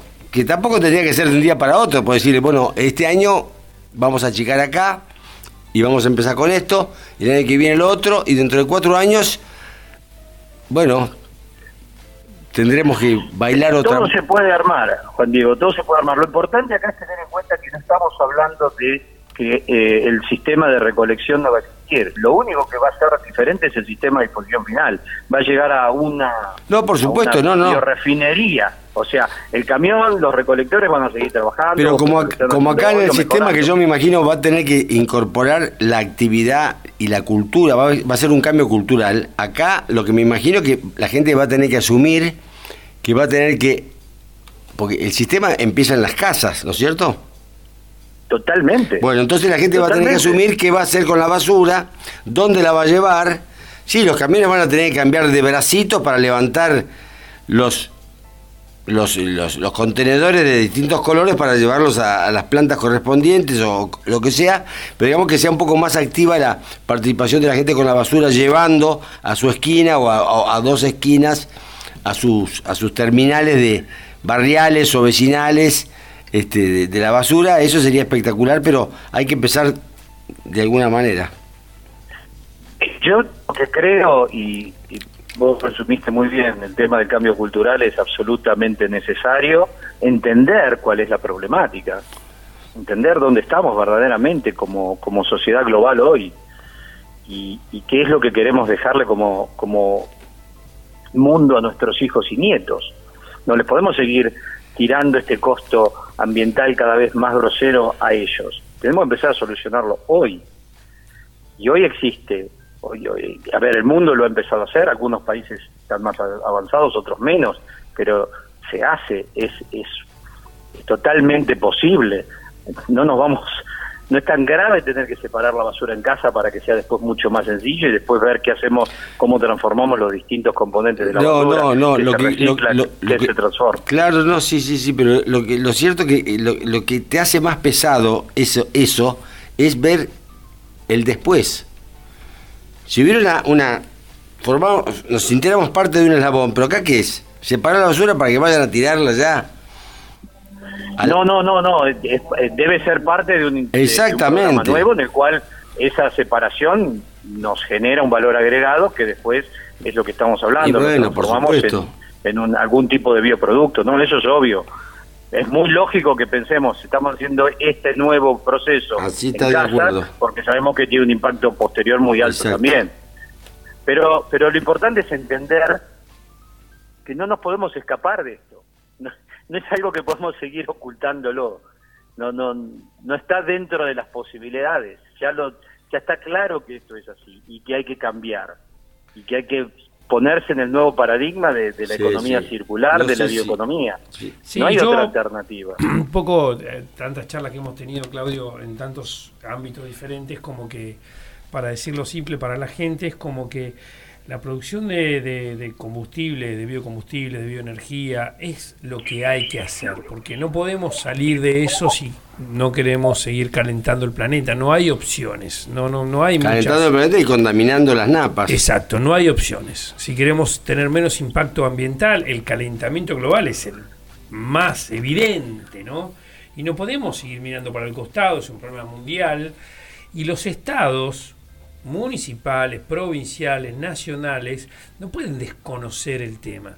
Entonces no podemos, como tomando el ejemplo de la energía eléctrica que dijo Claudio, no podemos decir, bueno, la energía eléctrica que viene de este, una hidroeléctrica cuesta tanto, la de eh, una, una, ter- una- la energía hecha a partir de hidrocarburos, ¿no? Cuesta tanto, la de- y lo mismo la, la bioenergía. No, hay que hacer, diferenciar, tiene una, tiene una matriz de subsidios, de Sí, impuestos, mercado de carbono. No, tenemos que fomentar eso, no, no podemos no seguir dándole eh, un valor a esa externalidad negativa o positiva y que todo es lo mismo. ¿No? Me parece que eso es un llamado que tenemos que hacer a. Bueno, para a eso los- estamos y para eso lo, hemos estado escuchando a, a Dunan y antes a Carlos Haga, que nos están hablando y nos están advirtiendo de que hay una salida, que hay una posibilidad, que empieza primero por la política, por el entendimiento, por el acuerdo y la claridad de pensamiento, es decir, de que esto no es una cosa que es un invento, sino que ya está funcionando y es hacia donde va el, planeta. Bueno, cierre como usted quiera, Claudio. Bueno, no, de nuevo el agradecimiento para esta charla que ha sido muy muy interesante. Eh, ojalá despertemos inquietudes en, en la gente, en Las hay, las hay. dirigentes. Eh, yo creo de nuevo, cada vez que, que he tenido la oportunidad de conversar con, con intendentes y sus equipos en, en distintos lugares, esto es una, algo que realmente les interesa y que nos están faltando pequeñas pequeños pedazos del rompecabezas para poder terminar de armar los, los modelos de gestión que, que sean rentables y que permitan empezar a, transformar esta, esta realidad. Eh, tenemos que ponernos como objetivo hacerlo porque, de nuevo, tener 3.000, 5.000 basurales a cielo abierto debería darnos un poco de vergüenza como sociedad. Más allá de que ya sabemos que tiene un impacto ambiental dramático en el tema de, de, como decías, contaminación de napas y demás, pero en el tema de cambio climático. Nosotros que hablamos en, agricultura, ganadería, hablamos mucho de metano por la vaquita. Bueno, tirar basura a cielo abierto genera un montón de metano. Entonces, ahí tenemos una oportunidad muy grande de, hacer las cosas bien y hacer la forma, hacer las cosas diferentes. Así que eh, lo que podemos hacer, si quieren, es en algún momento más adelante, eh, les puedo contar de, cómo van avanzando algunos de los proyectos que tenemos y, y si hay algún alguna oportunidad de sentarse a charlar con alguien de un plan piloto, como vos mencionabas, Juan Diego, pero encantadísimo de hacerlo también. Bueno, Así que de nuevo gracias. les agradezco la invitación. No, Gracias, no, no. Y sí, sí, si existiera la posibilidad esa, yo estoy a favor de eso. Ver para creer que la gente necesita eso, porque hay mucho escepticismo, es decir, que, se- que aparezca un candidato y que empiece a hablar de esto. Acá tiene que haber una acción de los ciudadanos también que van a ser partícipes de cualquier evento de esta naturaleza, porque el orden empieza en la casa. Bueno, Gracias, eh. gracias Buenas a noches. usted, Gracias, Claudio. Claudio, muchísimas gracias. Un abrazo grande. Bueno, sí, adiós. Este, estoy seguro que el tema es así. Acá no podés. Sí, lo- los, intendentes están muy interesados en resolver el tema de la basura, pero los 365 días vienen a- en Fórmula 1, ¿no? Entonces, cuando están los tipos, y, ¿y cuál sería la dificultad? No, no, no. Acá le pisan el callo a alguien. Porque, porque no tiene sentido.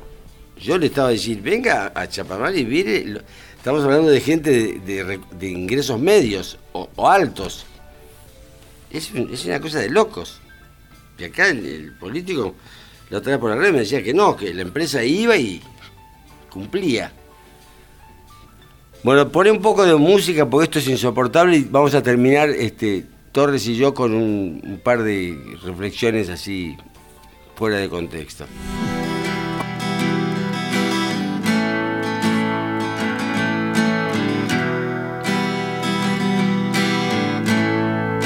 una casa con diez pinos.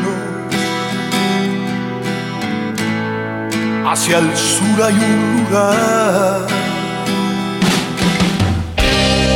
Ahora mismo voy allá. Porque ya no puedo más.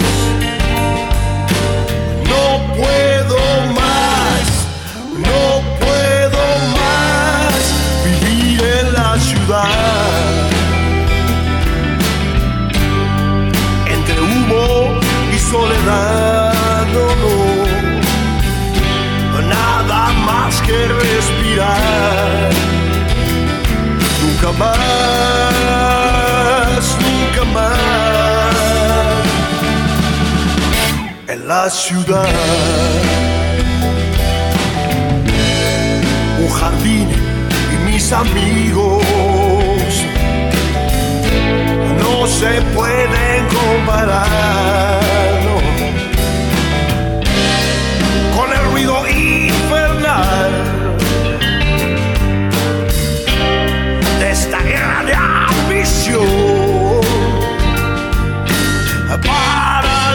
luchar y conseguir prestigio en la ciudad. Dinero y nada más. Ni un tiempo de mirar. Un jardín bajo el sol.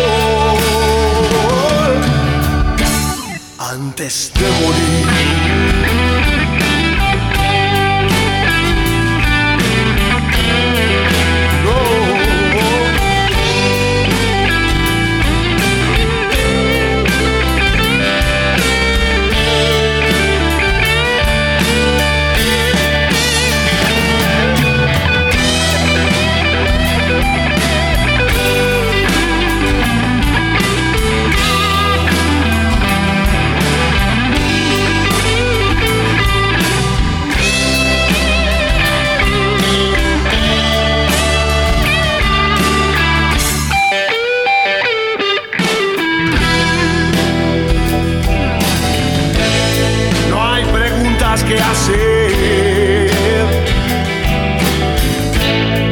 Una simple reflexión. Solo se puede elegir suicidarse o resistir. Puedes ganar o empatar. Yo prefiero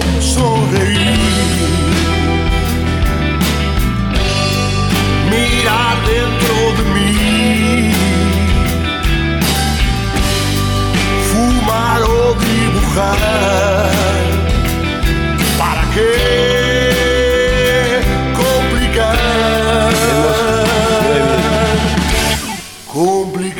Bueno, yo soy un poco así, un poco, ¿viste? Y como el gato es mío, y yo con el gato hago lo que quiero,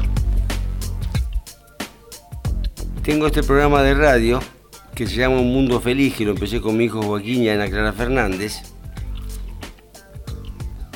Dos angelitos y yo. Entonces, ¿qué pasa? Lo que decía Torre el otro día. Acá no hay debate de calidad. Se reúnen los tipos más inteligentes de Mar del Plata y hablan entre ellos. Les digo, vamos a hablar a la radio, no quieren hablar a la radio. ¿Por qué? Porque se chocan con los tipos que, que tienen el poder de hacer daño, que no te entienden. Y cuando te entienden, buscan el resultado inmediato. Mi padre me hablaba de la vía tecnología hace 60 años. Me hablaba del compost. Me hablaba del tranvía, de los trenes elevados, porque Mar del Plata tiene mucha piedra abajo. El subterráneo no funciona. Pero claro, lo hicieron pelota. ¿Eh? Era un loco.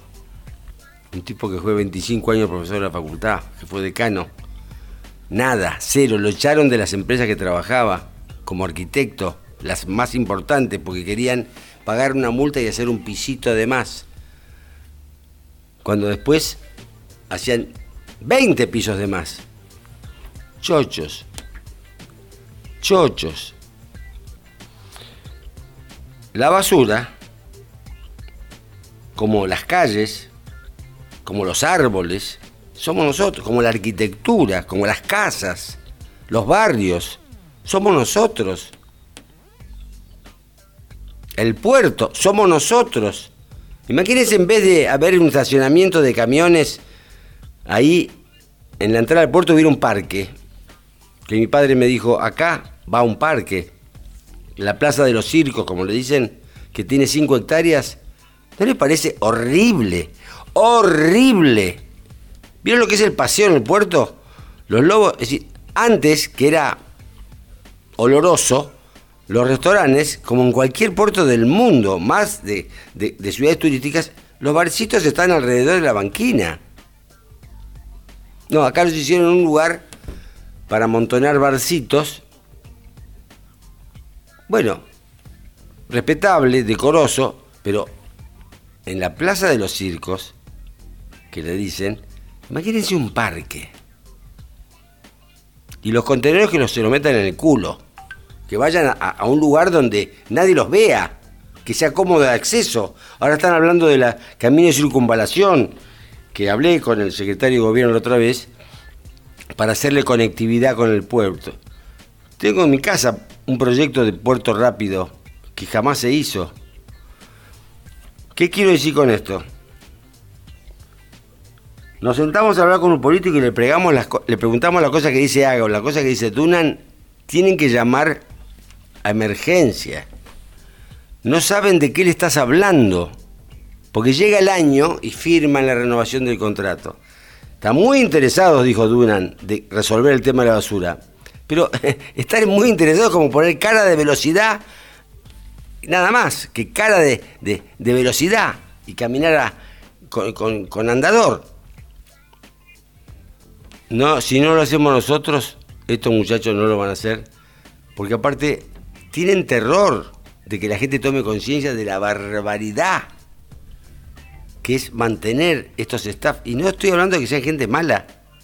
No lo saben hacer, no lo pueden hacer, es muy riesgoso. Imagínense, todos son beneficios, todo es beneficio. cambiar el sistema de recolección de basura, inmediatamente pones a la gente a, militar, como les gusta decir, a militar el tema, y todo el mundo de la casa enseñando. La, la- a mí me cuesta un montón. Porque aparte estoy en un lugar donde no recoge la basura nadie. Es más, donde todo el mundo va a tirar la basura. No, ahí. Por ahí yo te quiero contar rápido lo de Apresid, ¿no? O sea, Apresid son unos productores que hace 30 años impulsaron un sistema de siembra directa, se juntaron con los científicos y con las tecnologías y empujaron ese proyecto y hoy el 90% de la Argentina tiene siembra directa. Sí, pero eso eran 15. Ta- Sí, pero yo qué quiero comentar con esto, que yo la verdad que, por decirlo de alguna manera simple, soy bastante escéptico del liderazgo de los políticos, muy escéptico, muy escéptico. Acá se usaron palabras muy duras respecto de la, del- del- del liderazgo de los políticos. Lo que digo es que la sociedad y muchos, eh, viste, uno está primero Hay ahí liderazgos. bueno, pero primero pasa por la etapa, viste, de, de- de- del placer, cuando uno es un bebé o es adolescente o joven, después la etapa de crecer eh, patrimonialmente o, o en la o en la juicio de los demás, cuando uno es un adulto. en, la, cult- en la- en Y- instrucción. sí. y después pasa uno por la etapa de dejar un legado, ¿no? Es natural en, la- en el ser humano. Siempre las tres cosas, el placer, el crecer y el dejar el legado, subyacen y están coexistiendo, pero empieza a pesar una más que otra. Nosotros estamos en la etapa de dejar el legado y muchos de 50 para arriba tendríamos que poder articularnos, ¿viste? Yo te contaba de Fundación por Pergamino y hay muchos casos donde la verdad que hay que trabajar para mejorar la ciudad y la calidad de vida de la gente que está en la ciudad y ir con proyectos a- al poder político terminado. Decir, bueno, mira, este proyecto tiene este análisis técnico, tiene este fondeo y tiene estos beneficios. Ir y, y realmente lograr que, se, eh, que no hagan mucho, sino que corran las piedras, no pedirle grandes cosas, sino que no obstaculicen y que permiten que la ciudad tenga una mirada a largo plazo y que mejore la calidad de vida de la gente. Y yo creo que me parece que si nos quedamos esperando del poder político, vamos a esperar décadas. Me parece que hay que ver la manera en que podemos articular. Sé que no es fácil, sé que puede, sé que puedo parecer un soñador como No, no, no, para nada. No, me no, que parece me- que, hay ejemplos. Tenemos que invitar a gente de fundaciones. Yo te nombraba Fundación Pergamino. Sé que hicieron muchas cosas, pero no son los únicos. Paradójicamente lo que dice Claudio de la receptividad de los de las ciudades, ese tipo de cosas, las ciudades más chicas, que están más cerca de los problemas, es más fácil. Sí. La ciudad es tan mega como Mar del Plata o Rosario, eh, es más difícil, pero hay que intentarlo, ¿no? Por supuesto que sí. Hoy está eh, en la radio el tema de la rifa de mi ley de su sueldo. ¿Qué saco de positivo todo eso yo? Que me da cierta repugnancia. ¿Qué saco de positivo? Porque el tipo se caga en 205 mil pesos, entonces la rifa para hacer, como dijo, todo ganancia. Un millón de tipos se suscribieron para ganar el premio. Muy bien. Y si espera una semanita más van a ser dos millones. Y podrían ser como el Estado, viste, que empezó, quiso subsidiar con el tema del, de la pandemia y anotó, tenía dos millones y medio y se presentaron 11. bueno, lo cierto, lo cierto es que sí. Si querés una, un- una carga pública y un servicio público, tenés que renunciar al auto público, tenés que renunciar a la dieta, tenés que ser un tipo eh, que de esa, en, en esta, en esta crisis te- terrible, así que digamos, y toda esta apertura que dicen que Bullrich lo, lo- lo acepta y que los halcones no los aceptan, es apasionante, creo que lo que va a venir en la discusión política, por ejemplo, me encantaría preguntarle a diputados, senadores sobre lo que dijo Haga respecto de un- una cosa medular que es la energía. ¿Qué vamos a hacer? ¿A ¿Cuál es el quién, plan? ¿Cuál a- es el sino plan? aparte, ¿a quién le queremos ganar? ¿Por qué no somos, volvemos a bajar de los barcos parafraseando al presidente y hacemos lo que hacían nuestros antepasados que no tenían nada? no tenían sueldos, no tenían aguinaldo, no tenían vacaciones, no tenían abrigo en invierno y, y, y estaban cagados de calor en verano y laburaron y transformaron el, este lugar con el mismo potencial, ¿no es cierto? Porque, está, porque está intacto, ¿no es cierto? Pa, pa, pa, pa, pa, pa, pa, pa. ¿Cómo lo hicieron? Sin leyes prácticamente. Van a decir el abuso. El abuso se corrige con, con mayorías, pero las mayorías no para imponer los criterios, porque la mayoría necesita, necesita mucha más sutileza. Acá estamos como barridos en ese sentido, pero hay una mística, hay una mística, individualmente lo noto, y hay que transformar en acción, porque estos muchachos, vos los escuchás hablar, la dirigencia en general, que no quiere pelearse con la dirigencia tampoco, con las otras, los vasos comunicantes, entonces yo, yo no es que soy escéptico, porque soy, me gusta emprender cosas, pero no espero nada de esta gente, de la gente que administra la ciudad. Hace tantos años además. ¿Qué quieren probar? No creo nada. Por eso, querido, nos veremos, si Dios quiere, la semana que viene, Marcelo. Sí, sí. Espero que Tausi ya abandonó porque está de gastronómico. Tausi abrió Ragú, Ragú y salió corriendo para allá. Ah, hablando de Ragú, che, todos los domingos hay un ciclo de reggae de la Gran Pu en Ragú. Así que muy bueno, todas las noches, viste, como, como dice mi hija, es el faro cultural del faro. Buenas hamburguesas, buena pizza y. Y bueno, Buena música. Muchos rosarios, sí, sí, mucho, mu- mucho. No, no solamente música, sino que hay stand-up, hay, hay, mu- bueno, hay micrófono abierto. El otro día cantó Joaquín del Mundo ahí.